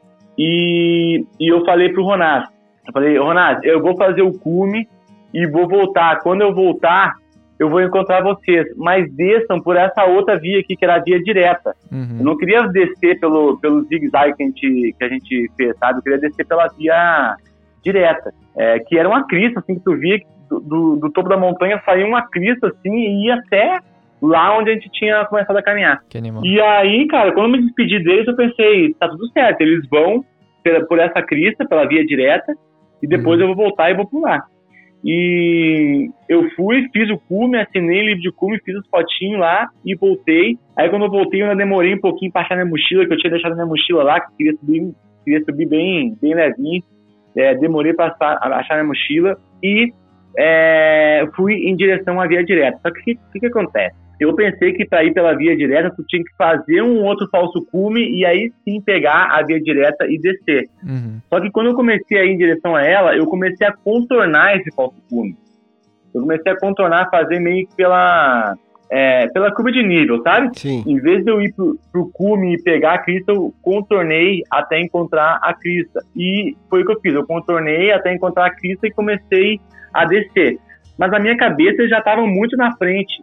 Uhum. E eu uhum. comecei a descer rápido tentando encontrar ele. Só que eu comecei a descer e comecei a subiar e chamar. E, e cara, e nada dele. Caraca. E nada dele. E aí eu comecei a descer mais um pouco e, e, gritar. E eu comecei a ficar meio que desesperado. Assim, começou a vir um, um desespero em mim. E eu comecei a olhar para trás e eu vi aquele cume falso. E eu falei, puta que pariu, mano. Tá será, que eles, será que eles tentaram é, fazer o cume falso para pegar a, a crista? E, e, o Lucas se ferrou lá por cima e, e não conseguiu descer. E aí eu comecei naquela, pô, eu volto ou desço? Eu volto ou desço? E aí eu comecei a avaliar, já era cinco e pouco da tarde, o sol já estava próximo do horizonte. Eu falei, cara, se eu voltar para o cume, eu não vou mais conseguir tempo de voltar e vai morrer todo mundo, tá? Vai morrer eu, vai morrer o Lucas, vai morrer o Ronato. Tá Nossa, que eu vou, eu não tenho certeza se eles estão lá para cima, eu vou continuar descendo. E aí eu acelerei descendo acelerei, acelerei, acelerei. E gritando desesperado, cara, tentando achar ele, sabe? Uhum. Só, que, só que em um momento, cara, depois de uma meia hora, assim, que já parecia que tinha sido duas horas, eu já desisti, assim, eu falei, pô, mano, perdi, perdi o Luquitas, morreu.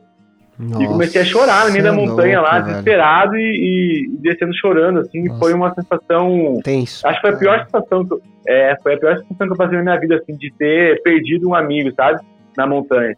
E, mas eu não, mas eu não desisti de estar tá assoviando e gritando e tal. Daí no momento, cara, que eu olhei pro, pro lado da onde a gente tinha subido mesmo, pela via normal, é, eu vi num, num, num neveiro, assim, ó, dois pontinhos, dois pontinhos pretos. Assim.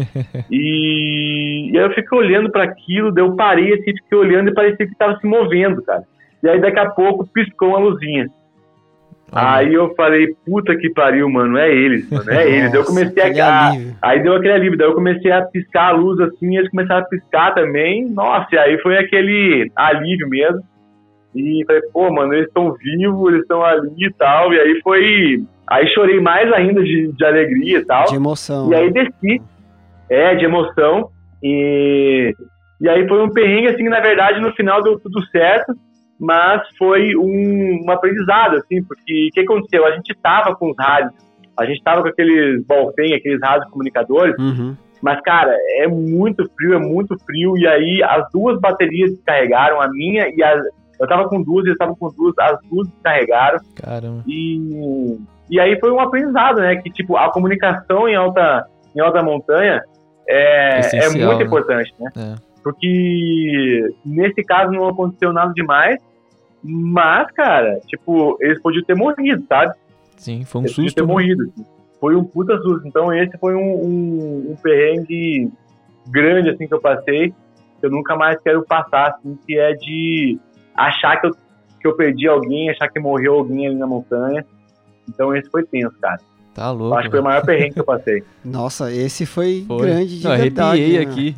Nossa, Você é louco, mano. Doido. Deu medinho, deu, isso, deu imagina você medinho. tá lá na montanha, velho, o cara, você acha que você, que você perdeu um amigo, meu, Nossa, puta, imagina, tá vamos supor, eu, vou falar da Bolívia agora, tá eu e a Nath lá na Bolívia, a Nath Sim. some lá no meio que nem a gente foi fazer o Aina Potosí, Sim. desencontra, nossa, eu ia entrar em pânico, velho, É. tipo, É, sei sim. lá, nossa, eu me coloquei muito, E eu já comecei a falar, mano, o que que eu vou falar? É, o que que eu vou falar pra família dele, sabe, mano? Pelo amor de Deus, tipo, já me senti o responsável, assim. Foi uma puta tensão, assim. Mas, mas deu tudo certo, né, cara? De- de- Dessa vez deu tudo certo. Tá louco, velho. Não, e você falando isso daí agora, eu lembrei, né, que a gente, assim, mudando um pouco de assunto, né, Carlos? A gente aqui no podcast, a gente começou. Quando a gente começou, né, a gente criou uma tabelinha é, de possíveis é, temas que a gente fosse falar e possíveis convidados, né?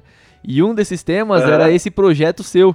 E a gente ia te chamar pra falar sobre isso. Até comentei contigo, né? Ano- Acho que ano passado que a gente conversou sobre, sobre gravar. Era falar sobre esse Aham. tema, chamar o Gobate junto, né? Já fica aí de repente um gancho pra gente falar sobre isso depois. Mais pra frente aí.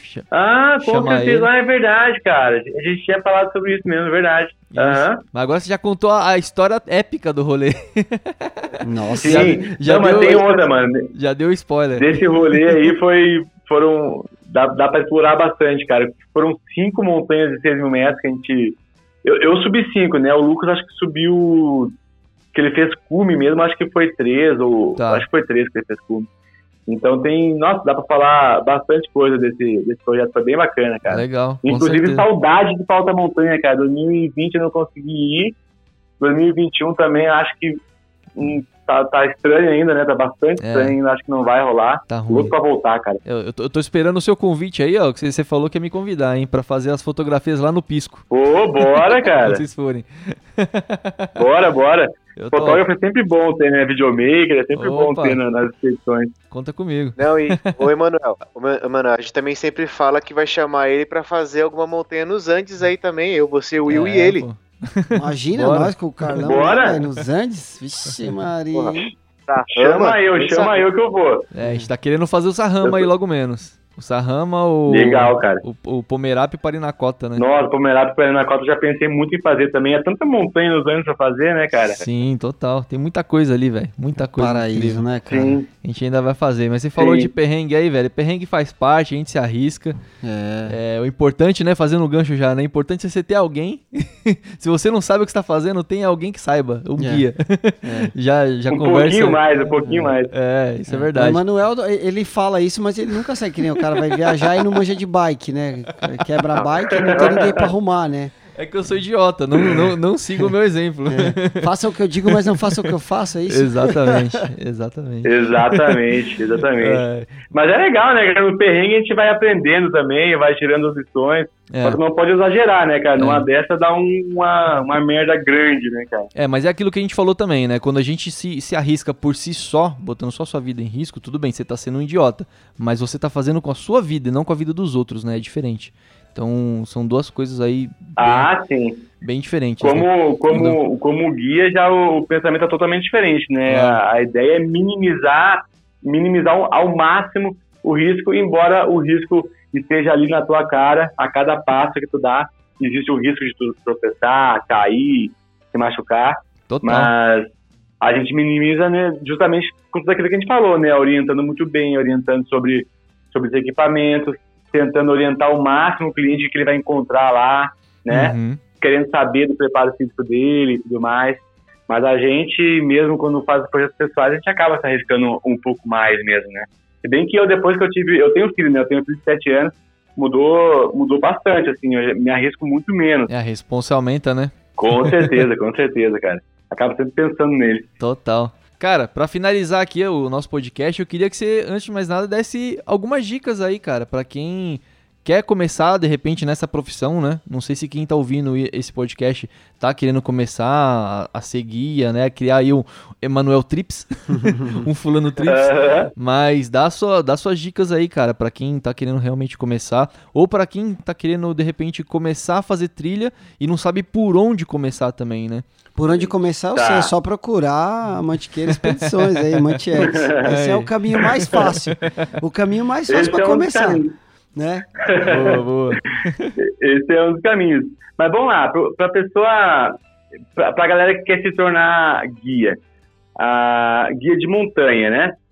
O primeiro passo que eu daria é, é justamente a pessoa ir para a montanha, ir muito para a montanha. Uhum. Antes de. Porque antes de tu começar a cobrar para ir para a montanha, tu vai levar os teus amigos, tu vai levar a tua família e tudo mais. Então, vê se tu realmente tem o, o essa aptidão, né, de como o Will falou, de tu é, ter esse espírito de grupo, gostar de cuidar das pessoas, sabe? Antever o, o problema, ver se tu gosta disso e, e se tornar mesmo um montanhista, antes de, de, mais nada. Depois é fazer um curso de primeiros socorros em as remotas, isso aí é basicão mesmo. É, uhum. Faz um curso bom, é, faz um curso bom de primeiros socorros em áreas remotas e saiba que guiar não é simplesmente tu mostrar o caminho, né? É tu fazer marketing, fazer venda, fazer atendimento, acima de tudo orientar muito bem aquela pessoa da qual tu vai é, cobrar para levar para o lugar, então orientar em todos os sentidos, né, cara? Saber uhum. orientar com relação ao equipamento, saber orientar com relação ao terreno. Tu tem que dar um, um panorama geral de o que, que é que a pessoa vai encontrar lá, sabe? É, eu acho que, que basicamente isso. E, claro, depois buscar é, tirar o teu cadastro, mesmo se quiser atuar mesmo como, como guia. E, e é isso. E muito boa sorte, né? Porque não é, não é tão glamuroso assim como, como a maioria da galera acha, né? É bastante perrengue, assim. Não é só lazer, né? não, não, não. Bem, bem, bem diferente disso. Bastante trabalho. E, cara, pra galera que tá querendo iniciar e ir pra montanha, acho que a primeira coisa é a pessoa é, ter um preparo físico adequado. Às vezes a pessoa faz uma trilha na praia ali, a pessoa sedentária faz uma trilha na praia e depois a pessoa quer fazer o marinho. Aí a pessoa se arrebenta no marinho, porque, putz, o marinho é pesado, né, cara? Então, primeira coisa, é, cuida da saúde, tenha um bom preparo físico, é isso que eu oriento a, primeira coisa que orienta minha, meu, minha turma aqui, meu, a minha galera é isso. Olha, se tu é sedentário, se tu é, não tá com, com ritmo de treino, tu tem que começar. Porque senão tu vai sofrer demais aqui na montanha e é, de fato no montanhismo é muito é bastante sofrimento, porque não é toda hora que tu coloca uma mochila cargueira de 15, 17 quilos nas costas e sai montanha acima debaixo do sol. Então é sofrido. Agora, se tu não tiver um preparo físico, aí vai ser mais do que sofrido, né? Vai ser humilhante, vamos dizer assim, sei lá. É, então, a primeira coisa é, é, é, a primeira coisa é se preparar bem fisicamente. A, a segunda coisa é saber de, se tu vai vir independente, é saber de equipamento, sabe? Vir com equipamentos apropriados ou minimamente apropriados. Porque a gente sabe, equipamento de montanha é caro, então, às vezes, no começo a gente começa com várias coisas improvisadas, né, cara? E, e não tem problema nenhum com isso, mas é, estuda um pouquinho, sabe? Lê um pouquinho sobre, sobre os equipamentos, Sim. saiba que com sabe o que, que tu pode passar de perrengue com aquele equipamento que não é tão apropriado, enfim. É, outra coisa, estudar também sobre. Tenha um, um, GPS em mãos, tenha um Wikiloc em mãos, sabe? Não vá para a trilha sem um croquis, sem um croquis que seja. É, tem que saber mais ou menos aonde está pisando, uhum. para não dar, para não se perder, né? Porque acontece, acontece mais do que do que é exposto na mídia. Tem muita gente que perde aqui na Mantiqueira, cara. Demais. É, sim, bastante gente se perde. Então, é, ter um croquis em mãos, estudar para onde tu tá indo, saber de meteorologia também, consulta um site de meteorologia, sabe? Não vem para montanha que está chegando uma frente fria, não vem para montanha no verão, sabe? É, porque é perrengue na certa, cara. Os maiores perrengues que eu passei aqui no Brasil foi de tempestade elétrica na montanha, mano. Isso é. tá muito medo, cara. Já vi até o rezar lá. Eu e o Leno que o diga, a gente acabou de passar uma, uma, um perrengue monstro em março aí. É, é mesmo. Com tempestade elétrica. É. Chuva e de repente o temporal e uns raios na cabeça lá no Pico Santo é. Agostinho. Meu Deus, mano, que medo, cara. 2 milímetros de chuva e a gente passou um perrengue. Era Nossa. a previsão. A né? chuva não é. É. A chuva não é o problema, o problema é justamente a, a descarga elétrica, né, cara? Exato. Que não tem, não tem solução, né, cara? Se tu der o azar dela pegar em cima de ti, tchau. Mas, ó, eu aproveitando esse gancho aí da chuva que vocês falou e também um, uma coisa que o Carlos falou uns minutos atrás, a, é importante você, eu já falei isso, eu gosto de repetir, cara, porque o pessoal acha que acampar ou fazer um trekking é só aquele dia incrível, maravilhoso. Não, eu não acho que é é você ir, assim, pelo contato com a natureza. Se vai estar tá chovendo, sabe? por que, que você tem um anorak? Por que, que você tem uma capa de chuva? Por que, que é. você tem uma barraca de 6 é. mil milímetros? O importante é você estar preparado, né? Cara, é isso. Se você, se você não fizer um, um trek em pegar uma chuva, você nunca vai saber se portar numa situação dessa, né? Eu acho que é importante também. Faz parte da aventura, Sim. claro, né? Você não vai se expor, que nem os meus amigos aqui acharam que era para-raio e foram lá pro Santo Agostinho ficar esperando um raio lá. Não é o caso, assim, lógico, tô zoando, mas é, eu acho que é bacana também, sabe? O Max, né, que é um amigo nosso aqui que que é um ouvinte assíduo aí dos podcasts, uma vez ele, ele postou uma, uma frase, eu não me lembro agora qual era a frase, mas ele dizia que assim, que a gente não pode esperar a, a tempestade passar para ir viver, né? A gente tem que viver mesmo uhum. com a uhum. tempestade. Eu acho que era alguma coisa nesse sentido. Eu não sou bom de memória, mas depois nós vamos achar a frase e colocar pra galera. Legal, mas é aquilo que o Carlos falou mesmo, é com os tapas na cara que a gente aprende. Exatamente. Entendeu? E a, e a, mantiqueira tá aí, né? Pra dar um, mano, umas voadoras é, na nossa é, testa, né? A mantiqueira sempre bate forte na gente, né? A mantiqueira e a montanha, né? A montanha é muito é, mais dona, né? Ela é. vai te ensinando se não for por, por bem, é, é, é por mal. Ela, ela te ensina, te coloca no teu lugar, né? Total, é. total. Isso é real, velho. E Carlos, pô, eu queria te agradecer demais, velho, por ter participado aí. Antes, é. mas, antes da gente finalizar aqui, eu queria que você é, passasse aí sua rede social, o, o seu site, os projetos, é. enfim, o que você quiser divulgar aí, sinta-se à vontade, tá? Quem quiser te procurar, contratar o serviço da Mantiex. Bacana, cara. Pô, eu que agradeço mais uma vez, agradeço ao Manu que fez o convite, ao Will, ao Lennon. Obrigado pelo, pelo convite, pela oportunidade de gravar esse primeiro podcast aí. Bacana, cara. Gostei. Gostei de bater o papo Valeu. com você. E quem quiser seguir, segue lá na Mantiex, arroba Mantiex, esse é o perfil da, da Mantiex no, no Instagram. No site, é, encontra lá nossas próximas saídas, que é o www.mantiex.com.br. E, cara, a gente tá cheio de projeto novo, cara. Aqui pro Brasil, a gente tá. Aqui pra região, na verdade. A gente já notou, né, que o, os picos principais aqui, né, Marinho Saguaré, é, a Terra Fina, quando reabrir, com certeza também vai ser um, um caos. Uhum. Então a gente está querendo e a gente está propondo roteiros é, alternativos. Então tem muita coisa aqui na Mantiqueira que ninguém conhece, pouquíssima gente conhece. E, e a gente vai começar a propor cada vez mais roteiros alternativos para desafogar essas áreas da Mantiqueira é, que estão muito é, frequentadas, sabe? Então, como a gente tem muito cliente que já conhece Marinho Tabaré, Terra Fina, é, a gente vai começar a abrir esses roteiros novos e bem, confesso que bem na miúda, não vou fazer como eu fazia antigamente, que eu pegava e fui lá para tirar chapéu, e tira chapéu para cá, tira chapéu para lá, o tira chapéu virou o, um puta point também. Uhum. E, e agora tem gente lá fazendo fogueira no tira chapéu, então é, eu, já, eu já notei a responsabilidade que é tu postar uma foto na rede social que que a, o intuito não, a, não é aquele de, tipo, divulgar o lugar e fazer todo mundo ir pra lá, mas acaba que, né, tu posta uma foto um lugar irado, óbvio que todo mundo é, quer ir pra lá, né?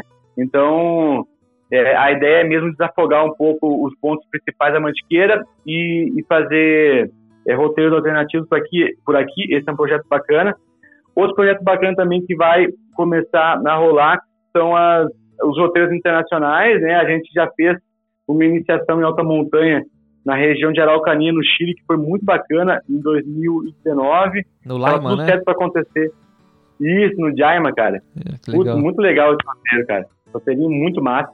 É, para se iniciar em alta montanha. Botar o cara lá para passar o perrengue de muito frio. Nossa, que da hora. É, de aprender, é, de aprender técnicas de, de cramponagem, de, de autodetenção com piolê, de dormir numa, numa, numa cova de neve. Muito tudo isso, só que numa altitude de até 3 mil metros. Uhum. Então tu aprende um monte de técnica sem passar pelo mal de altura, entendeu? Isso é muito bom. Porque eu já senti na pele isso, eu já fiz curso de alta montanha, só que eu já fui logo lá para 4.500, 5.000 metros fazer é, aprendendo várias técnicas, só que, puta, mareado e com dor de cabeça e tal, então nem, o cara nem consegue aproveitar direito. Então, é, esse, essa alternativa que a gente achou foi muito bacana e não é porque né, eu, eu quero vender o negócio, é porque realmente é, é interessante para quem quer se iniciar no mundo alta montanha. Tu vai lá, pega a temperatura de menos 15, menos 20, passa o puta perrengue, aprende várias técnicas, a rapelar, aprende ancoragem na neve, aprende a rapelar na neve, aprende um monte de coisa, cara. Pô, depois, dessa, e... depois desse marketing aí, eu já tô querendo me inscrever. Quando é o primeiro grupo, Carlos? oh, o ano que vem, se tudo der certo, vai rolar, cara. Esse rolê é realmente bem interessante, eu, eu fico bem empolgado falando dele, porque eu já passei por isso, né, de se iniciar em alta montanha, iniciei tudo errado em alta montanha, esse também é uma outra história bem bacana de contar, quase morri já quando eu fui primeira vez alta montanha, em 2014, no Cerro Como, é, e, e no montanhismo é aquilo, né, cara, tem que dar um passo de cada vez, né, como tudo na vida, né, se tu não, se tu botar a carroça na frente dos bois, tu até pode fazer, mas tu pode se estrepar, né, e tu, e tu sofre mais do que do que tu, do, do que tu deveria sofrer, né? Então, como, como eu sou o, o guia que está propondo a coisa, então eu estou propondo mesmo um passo a passo bem bacana e essa iniciação, modéstia à parte, ficou muito bacana e não tem nada parecido é, aqui no, no, no Brasil. Né? As, as agências do Brasil, ninguém propõe algo parecido. A galera já propõe logo lá em altitude extrema também, que é muito legal tal, mas eu visualizo um pouco diferente acho bacana. Mas enfim, esse é um projeto que, que, que já rolou, ia rolar em 2020, tive que transferir para 2021, agora esse ano também não vai rolar, porque Caramba. o Chile tá, tá fechado. Sim. Mas agora um outro rolê que vai rolar também, cara, acampamento base do, do Everest, que vai Olha. rolar, Cotopaxi, Cotopaxi com o Timborazo também vai rolar no Equador. Opa, esse eu quero, hein? E, então tem bastante coisa, coisa legal para rolar, cara. É, é, muito projeto paralelo aqui para falar para vocês. Esses são os principais, acho.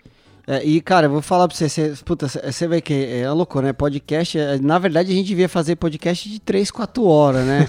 Porque você vai falando, eu já queria entrar num outro assunto aqui já. Puta, meu, que loucura, hein? A gente precisa marcar o. Verdade. O, o Carlos Moura 2, o, o, retorno. retorno. É. retorno. Não, mas vamos combinar, então, o um podcast até aqui, ó. E quiser que o Carlos volte aqui pra contar a história das cagadas dele lá no Marins Taguaré, ó. Comenta lá no Instagram depois. Eu quero ouvir a história dos Carlos e quero ouvir os as seis montantes seis mil dele também. Isso, que aí mais pra frente. É, com o Gobate. Aí a gente chama ele aqui e o Gobate grava de novo. E eu tenho certeza que vai ser bacana aí ouvir o, a história do, do Carlos aí. Animal. Com vai certeza, podem contar comigo, galera. E o Luquita já. O, o Lucas Gobate já, ele já topou, já falei que ele já topou, já tinha, acho que já até tinha te falado, né, Manu? Sim, sim. Tinha falado. Já tá de pé, só marcar a data aí que a gente troca uma ideia. Demorou. Boa, Fechou. demorou. Cara, de novo então, brigadão aí por tudo, pelo, pelo, por esse papo. Eu queria, assim, tipo, esse foi o primeiro episódio dessa série, né, é. Vida de Guia. A gente pretende chamar mais pra frente aí outros guias de outros lugares do mundo, do Brasil, enfim, para falar um pouco sobre o que é ser guia, né, nessas regiões e contar tudo isso, por exemplo, que o, que o, que o Carlos contou aqui pra gente hoje e a gente debater esses temas que são super importantes, né, como a preservação ambiental. É. E, pô, eu acho que é um tema legal. Então, acho que Sim. também fazer um convite aí para quem tá ouvindo, se curtiu esse tema, se, é. se gosta, né, de, dessa, dessa, dessa nova iniciativa nossa, pô, comenta lá, dá um feedback pra gente. É. E... Indiquem guias também. Isso. E isso incentiva a gente a continuar também fazendo, é, né? Com certeza. Carlos, obrigado, viu, cara? Valeu demais aí por ter aceitado esse convite. É uma honra ter você aqui, uma das maiores inspirações aí pra gente que começou aí no, no mundo outdoor, vendo as previsões da, lá de Cachoeira Paulista. Olha como, meu, era a melhor previsão, cara. É tipo aquela coisa roots, assim, não vai olhar na internet, você vai olhar a foto do cara no, na rede social. Muito louco, velho. Pô, Nossa. me deu... Boa ideia, boa ideia. Eu voltar com isso, cara. Voltar boa. com isso aí, fazer as previsãozinhas, botar a foto em tempo real, né? Como é que tá aqui agora, com certeza. Boa. Galera, valeu demais. Brigadão também, mais uma vez. E, e, é isso. Boa sorte no projeto de vocês, tá bem bacana. Espero poder voltar, com certeza, mais vezes aqui para tocar mais ideias. Com certeza. Demorou, Carlos. Valeu. Obrigadão, velho. Valeu, galerinha. Falou, valeu. Valeu demais. Abração. Tchau, tchau. Valeu.